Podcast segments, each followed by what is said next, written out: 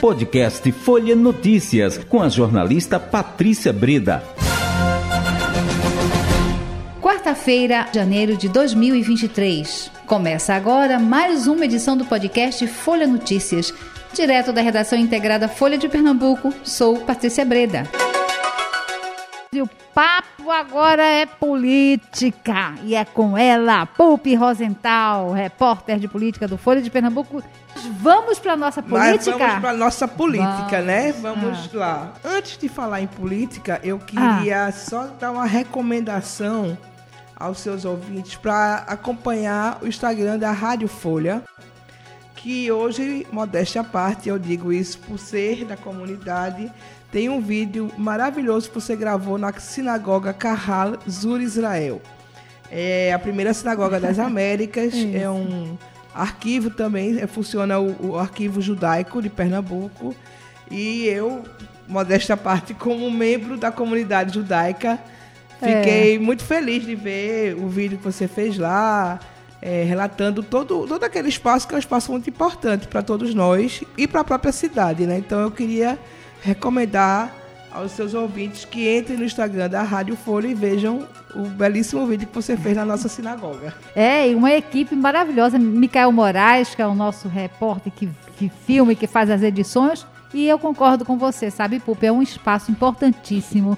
E as pessoas deveriam ir lá conhecer, porque assim, é de uma riqueza arqueológica, gente. Justamente. Histórica. O, histórica. E, e assim, o piso ainda, ainda quando foram feitos os trabalhos ali de Tá lá o piso ainda original, ainda de... Isso a gente tá falando da, da, dos anos de 1600 e alguma coisa, quando os holandeses estavam, estavam no Brasil. Aqui, exato. Gente, olha, é, é de uma riqueza. E assim. eu tenho um, um, lugarzinho lá que eu, eu digo que é a minha paixão, é a minha, minha lembrança mais afetiva, que quando você entra no segundo andar, tem um painel que remete à segunda ah. imigração judaica em Pernambuco, da onde é, originários, da onde veio, por exemplo, meus avós, que vieram dessa segunda imigração. E tem uma, um painel do grupo de teatro judaico onde está meu avô. Olha. Lá na foto, meu avô Natan, que é. foi do grupo de teatro, foi diretor de teatro aqui na, na comunidade. Então, é um espaço que eu recomendo que todo mundo vá conhecer. E que tá lá no nosso vídeo também, tá? Esse Isso, painel que tá, ela tá falando, esse painel tá, tá lá. lá. É, olha, é, é, uma viagem no e, tempo. E até, é, Patrícia, só Sim. desvirtuando um pouquinho mais só falando, é importante até para as pessoas entenderem um pouquinho da história judaica e quebrarem um pouquinho seus preconceitos. É, infelizmente, a gente pensa que a gente vive no país sem preconceito, mas ainda tem muito. E nos últimos tempos, nós da comunidade sofremos muito preconceito também.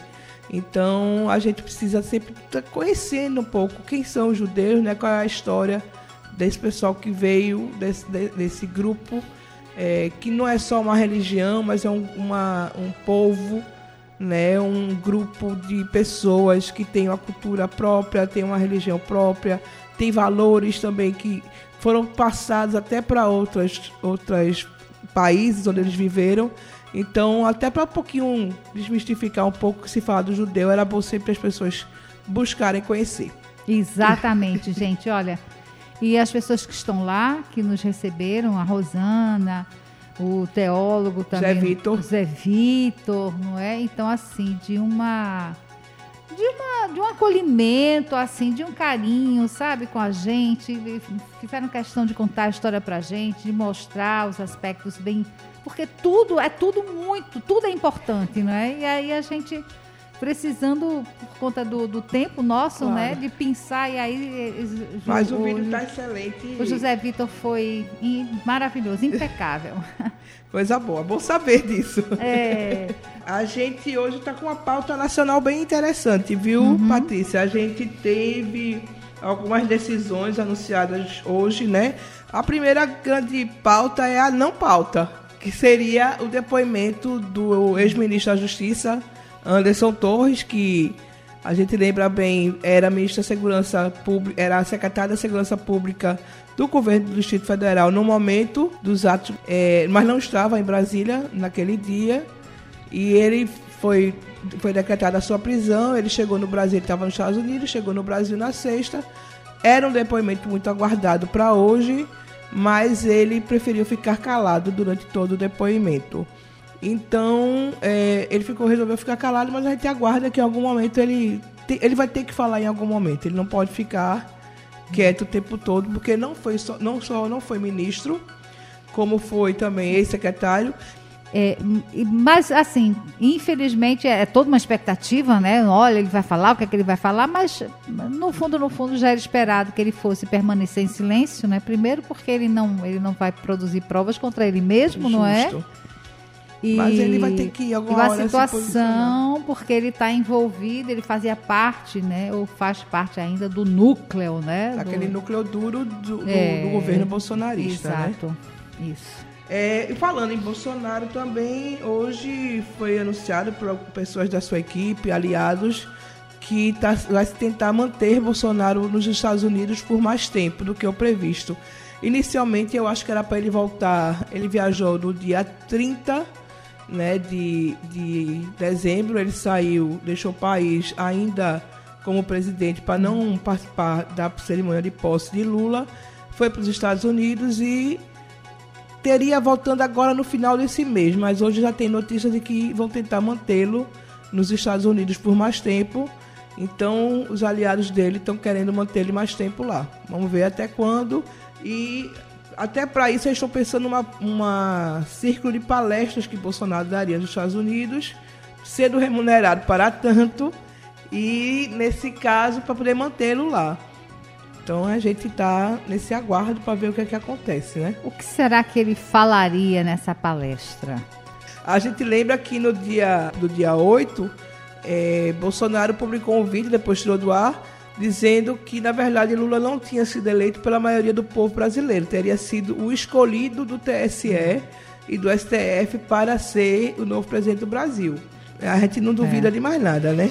E assim, porque se ele continuar fazendo isso, aí ele vai complicar mais ainda a situação. Patrícia, é, tem, tem, uma notícia engraçada hoje nas, nas, é, nas redes sociais e na, nas agências, que são as reclamações das pessoas que foram presas no dia 8. Uhum. Inclusive, hoje, o ministro Alexandre. Alexandre Moraes ele liberou 60 desses presos e manteve 140. E mudou a, a, o status de presos é, em flagrante para presos preventivos, que os mantém mais tempo na prisão.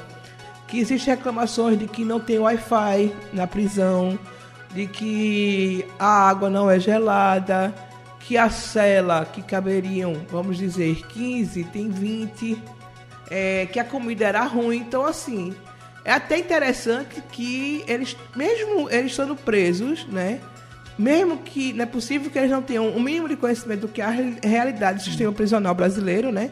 Porque eles nessa situação estão muito melhores oh. do que a grande maioria das pessoas presas, que muitas vezes até essa prisão preventiva que tem um prazo, que não foi cumprido o prazo, a pessoa que está com sentença já para ser liberada, já cumpriu sua, sua, sua seu tempo de cadeia e ele acaba esperando mais um ano, dois anos para ser é. solto. Quer dizer, a realidade do sistema prisional é muito diferente. Então eu acho que essas pessoas estão bem fora da realidade. Então é bom que era bom que alguém chegasse e dissesse isso para eles. Olha, mostrasse os depoimentos. Olha o que aconteceu aqui. Essas pessoas que foram às ruas, que foram reclamar por uma intervenção, né? É, não tem, elas não têm é, a dimensão, eu acho, é muito difícil. Até porque são pessoas, às vezes, muito novas, né? E, mas não procuraram, né? É, entender, ou aprender, ou descobrir. Ou ler sobre, ou ver vídeos sobre do que realmente foi a ditadura militar no Brasil. Até porque muito já foi dito, muito já foi falado, e eles questionam e dizem que é, que é mentira, que, bom. Existe, inclusive, por exemplo, o negacionismo do Holocausto, né? A gente tem é, em alguns lugares do mundo existe o Museu do Holocausto, né, que retrata um pouco do que foi naquela época. Existe um grande museu em Israel em, sobre o Holocausto, que é o Yad Vashem. Tem uma vasta documentação, tem muito vídeo, tem muita carta, tem muito. É. Tem uma área que é só os sapatos que foram deixados nos campos, a parte que tem só os cabelos. De gente que nega o Holocausto, que não houve 6 milhões de mortes. Então, assim, o negacionismo da ditadura, o negacionismo tudo isso é. é a comparação do, deles lá no ginásio com o Auschwitz. Como, como eu disse a você, por ser da comunidade, eu também acompanho para e passo tudo o que acontece dentro das entidades que, que representam os judeus do, do Brasil e houve uma reação muito forte né, dessas, dessas instituições, dessas entidades. É, a, a banalização é uma coisa que a comunidade reclama muito da banalização da comparação do Holocausto com outras situações.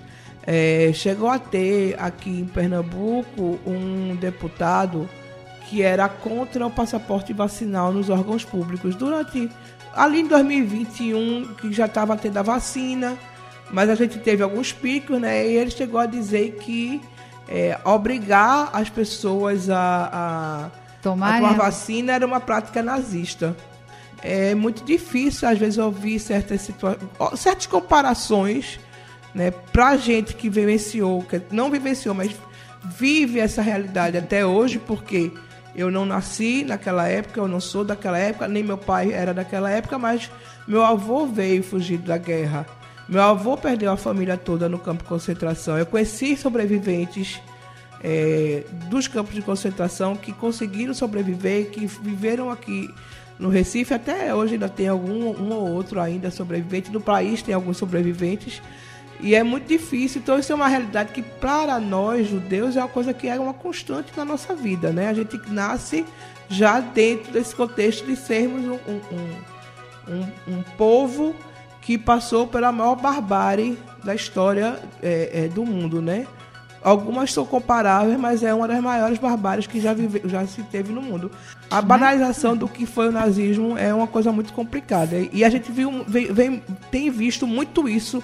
É horrível isso. É, é cruel, é desrespeitoso, é, é, de uma falta de empatia, não é? Com a dor do outro, respeite a dor do outro. É, esse horror que foi para esses esses parentes que ainda estão aqui, que cresceram ouvindo essas histórias, bom, isso aí é inadmissível, sabe? Com certeza, Patrícia, com certeza. Hoje a gente teve a visita do presidente da Câmara do Recife aqui na, na Rádio Folha, no programa Folha Política, Romerinho Jatobá. A gente está muito centrado na LEP, a gente está muito centrado no governo Raquel Lira, mas a gente também tem uma Câmara dos Vereadores que em tese, teria uma mudança da mesa diretora esse ano, porque a, a, a, o mandato das mesas diretoras são de dois em dois anos, mas Romerinho será reconduzido à presidência agora em 2023. Sim. Né? Então, é, ele esteve aqui hoje e falou um pouco das perspectivas, porque a gente está começando 2023 mas lá para o final do ano, a gente está começando o governo aqui, mas lá para o final do ano a gente, vai tá, a gente já vai estar tá discutindo a eleição de 2024 para a Prefeitura do Recife Eu... e para as outras prefeituras, né? Então é bom a gente não perder Isso. do radar essas informações sobre a Câmara e o município. Pupi, acabou o nosso tempo. Hoje foi tão importante, discutimos temas tão importantes, né? Falamos, refletimos sobre temas tão importantes. Obrigada pela sua participação. Obrigada, até amanhã. Patrícia, até amanhã. Chegamos ao fim de mais um podcast Folha Notícias. Perdeu alguma edição ou quer ouvir de novo? É só baixar os aplicativos SoundCloud, Spotify e Deezer e buscar pelo canal Podcasts Folha de Pernambuco.